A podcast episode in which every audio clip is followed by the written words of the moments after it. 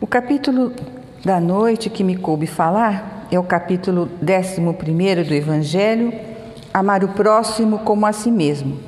E os itens que me coube falar é do 11, do 11, 12, 13, 14 até o 15.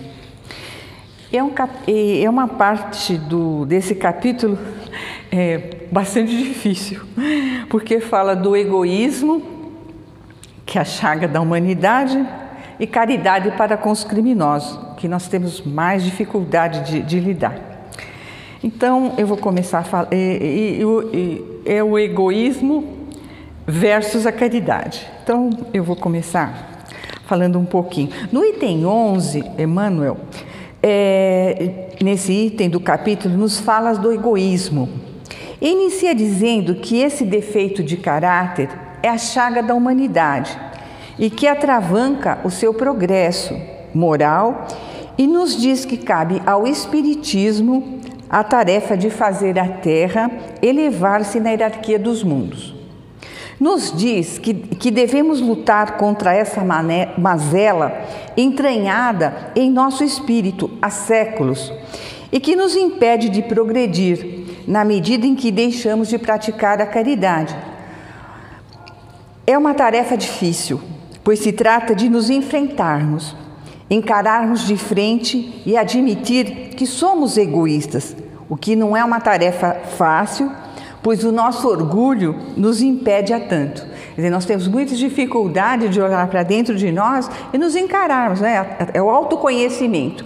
Então nós temos que ver o que, que o que está errado no nosso espírito, o que, que nós temos que é, arrancar de dentro de nós para que a gente possa crescer.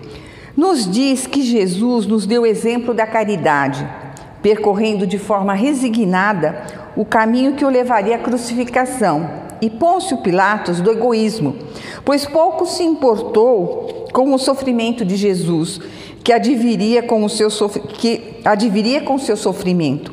Preferiu lavar as mãos como que deixando claro que responsabilidade alguma lhe adviria, portanto, e a transferiu aos judeus, quer dizer, ele pouco se importou. E a gente vê muito isso, né? não, é, não é responsabilidade minha, não tenho nada com isso, o problema é do outro, nunca é, é nosso, né? é sempre do outro. Então, é, a gente tem muita dificuldade em admitir, olhar para dentro de nós e admitir que nós somos errados. A gente prefere transferir a responsabilidade para o outro. Nos diz Emmanuel que esse antagonismo entre o egoísmo e a caridade, que é uma lepra do coração, e que o cristianismo não conseguiu extirpar, imagina, até hoje não conseguiu, cabe a nós outros, com os esclarecimentos da espiritualidade, removê-lo de vez das entranhas do nosso espírito, a fim de que o diamante encrustado pelo Pai em nossa essência resplandeça como o sol no que consiste a caridade? A guiar o nosso caminhar e o da humanidade ao mundo regenerador. Então, é uma pedra bruta, é um diamante bruto que está, é a nossa essência. A gente precisa lapidar, nos enfrentarmos para que esse sol, que é a caridade, brilhe. Para tanto, deveremos usar todas as armas ao nosso alcance, tais quais força e coragem, porque realmente para esse enfrentamento exige realmente muita força e muita coragem para olhar para dentro de si. Naquela oportunidade, nos diz Haroldo, naquela, oportuni, naquela oportunidade, nos diz Haroldo Dutra, segundo ainda Emmanuel, que de nada valeria Jesus argumentar junto a Pôncio Pilatos, pois o seu ouvido não tinha a dignidade de ouvir as prelações de Jesus. Quer dizer, aquele momento em que Jesus é apresentado a Pôncio Pilatos, e ele lavou as mãos, ele não tinha dignidade, os ouvidos dele não, não, não mereciam ouvir nada de Jesus, né?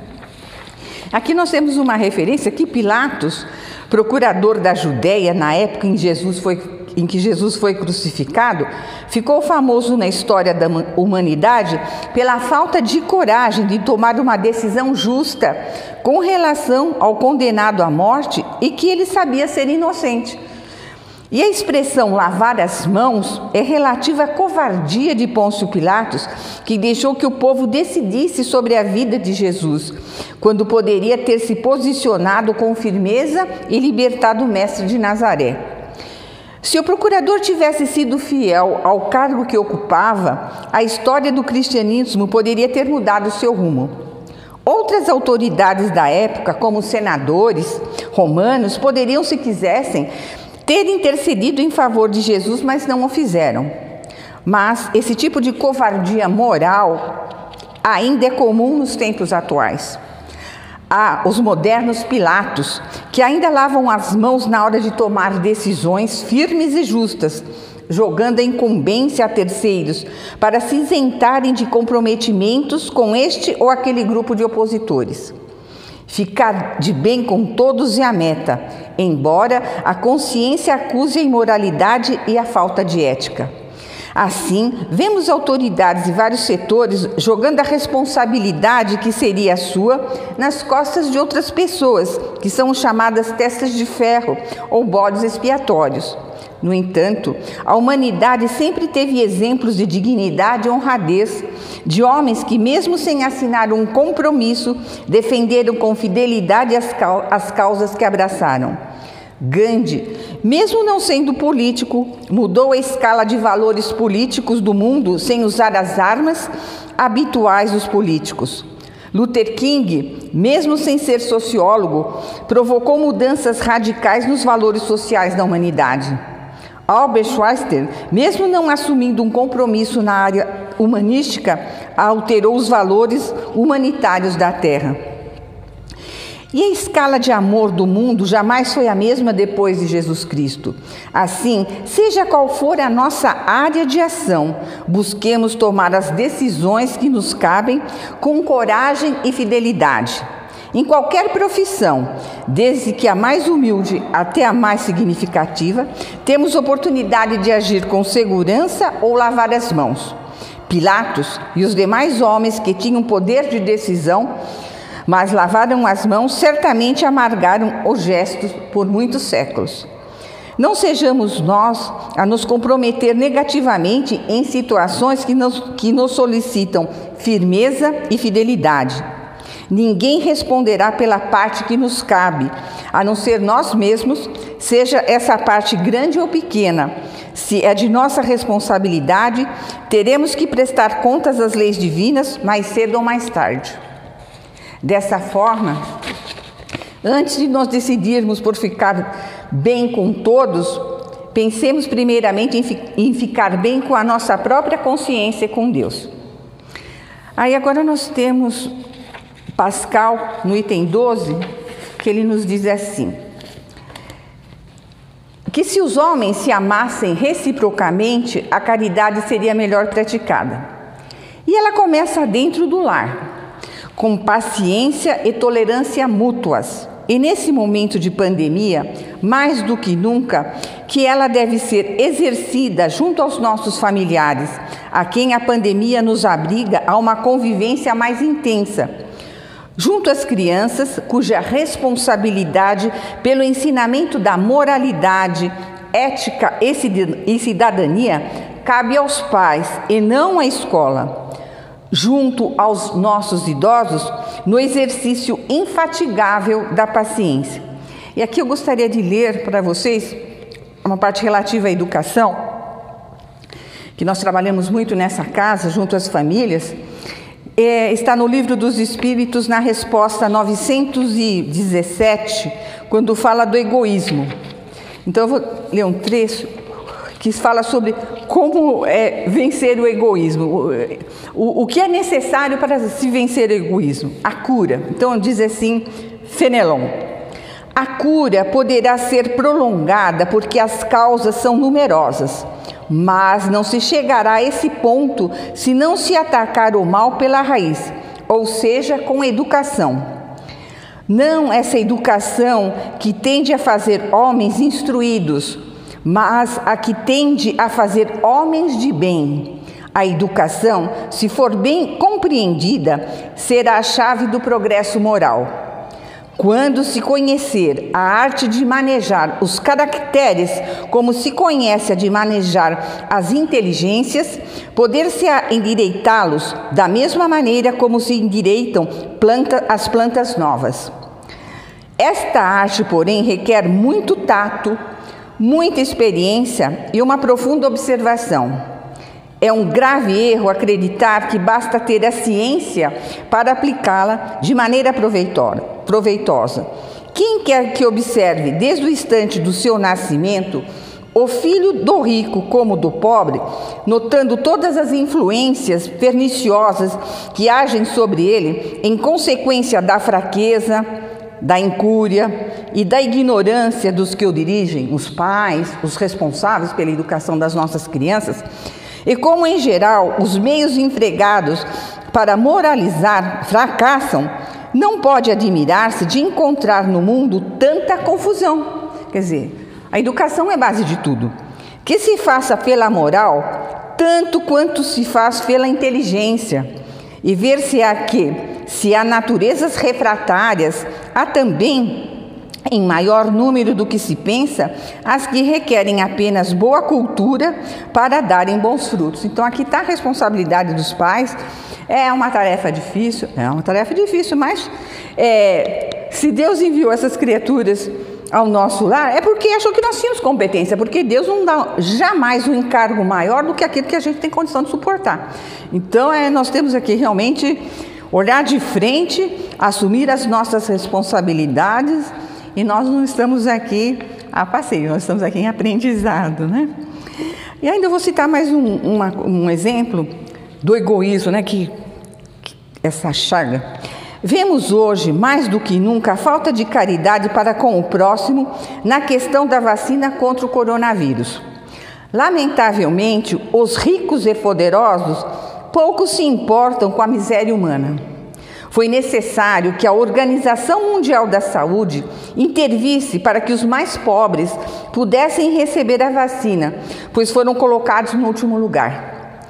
Para Deus, não importa quem quer que você seja, nós sempre seremos seus filhos. Jesus nunca se esquivou de ajudar quem o procurasse e nunca se preocupou que sua reputação fosse abalada. Ajudou o criminoso, a mulher adúltera, o leproso e quem mais o procurasse. Se preocupava com Judas, pois sabia da sua natureza de espírito enfermo. Maria de Magdala, redimida, foi a primeira vê-lo após o desencarne. Pascal, nesse trecho que eu estou lendo a vocês, nos diz que para que sejamos caridosos para com todos indistintamente, sem julgamento, pois cabe a Deus fazer justiça e não a nós sem caridade não há tranquilidade e segurança social. Com o orgulho e o egoísmo, prevalece o interesse do mais esperto, aquele que só se preocupa com seu próprio umbigo. Está preocupado com ele, com a sua família, com a sua raça, não olha a sua volta. Pouco se importa com, o sofrimento do próximo. O, o que lhe importa é satisfazer o seu próprio interesse, de sua família e raça deixa-se de lado santas afeições ao preço de interesses materiais. Depois temos aqui é, um espírito protetor, nos fala sobre a fé e a caridade. E nos diz o seguinte: que o exercício da caridade é, é impossível sem a fé. Ela é uma alavanca, é um instrumento que está dentro de nós que nos conduz à caridade. Ela nos dá, nos dá a força tão necessária para vencermos a nós mesmos, a nos encarar de frente para rechaçar as nossas mazelas. Nos faz suportar com coragem e resignação as adversidades da vida, por mais acerbas que sejam, que são lições destinadas a nos fazer evoluir em direção ao Pai através do nosso corpo físico. A vida terrena deve servir exclusivamente para a nossa evolução espiritual, razão da nossa estadia na Terra planeta de provas e expiações. Entretanto, isso não nos deve, deve trazer tristezas. Devemos encarar referidas adversidades da melhor maneira possível, pois isso faz com que o nosso fardo fique leve. Deus nos colocou na terra que nos dá todas as condições para isso. As suas belezas naturais nos enche de alegria. Basta prestar atenção e sair de dentro de si mesmo, deixar o egoísmo e o orgulho de lado e contemplar a natureza. Agora vamos falar um pouquinho da caridade com os criminosos, que é, é bem difícil, a gente vê muitas situações, muitas pessoas prejudicando os outros, é, vemos assim, às vezes, crimes terríveis, mas a gente não deve julgar, quem julga é Deus, né? Esse espírito, é, é Elizabeth de França, que foi uma rainha, então ela traz essa mensagem, ela diz assim: esse espírito nos fala da prática da caridade para com os criminosos. Devemos deixar a Deus julgá-los, a nós cabe as nossas preces em seu favor. Inclusive no próprio Evangelho, nas preces, no final dela, no capítulo 28, nós temos preces para os criminosos. Nos diz que não devemos julgar, porque com o mesmo juízo que julgarmos os outros, seremos julgados. Eles, conhe eles conhecem a Deus menos que nós. Então, como é que nós podemos julgar se nós não conhecemos o nosso passado? Né? Quem, quem fomos nós é, para julgar? Nós temos que ter é, compaixão, misericórdia e orar por nossos irmãos. E Deus permite que os grandes criminosos estejam entre nós para servirem de ensinamento à humanidade. Jesus foi crucificado entre dois ladrões muito perigosos e, em momento tão crucial, estendeu seu amor àquele que se arrependeu. Dimas, chamado bom ladrão e que veio a se tornar na Igreja Católica São Dimas, padroeiro dos pecadores arrependidos da hora derradeira, dos agonizantes da boa morte. Então, é, o criminoso, desde que ele se arrependa, que ele caia em si, a misericórdia, a justiça de Deus é. Mas a misericórdia de Deus, ela, ela não vai faltar, ele vai ajudar esse ser a, a evoluir também, porque ele é nosso irmão, é filho de Deus. Então, acho que é isso que eu gostaria de passar para vocês. Muito obrigada.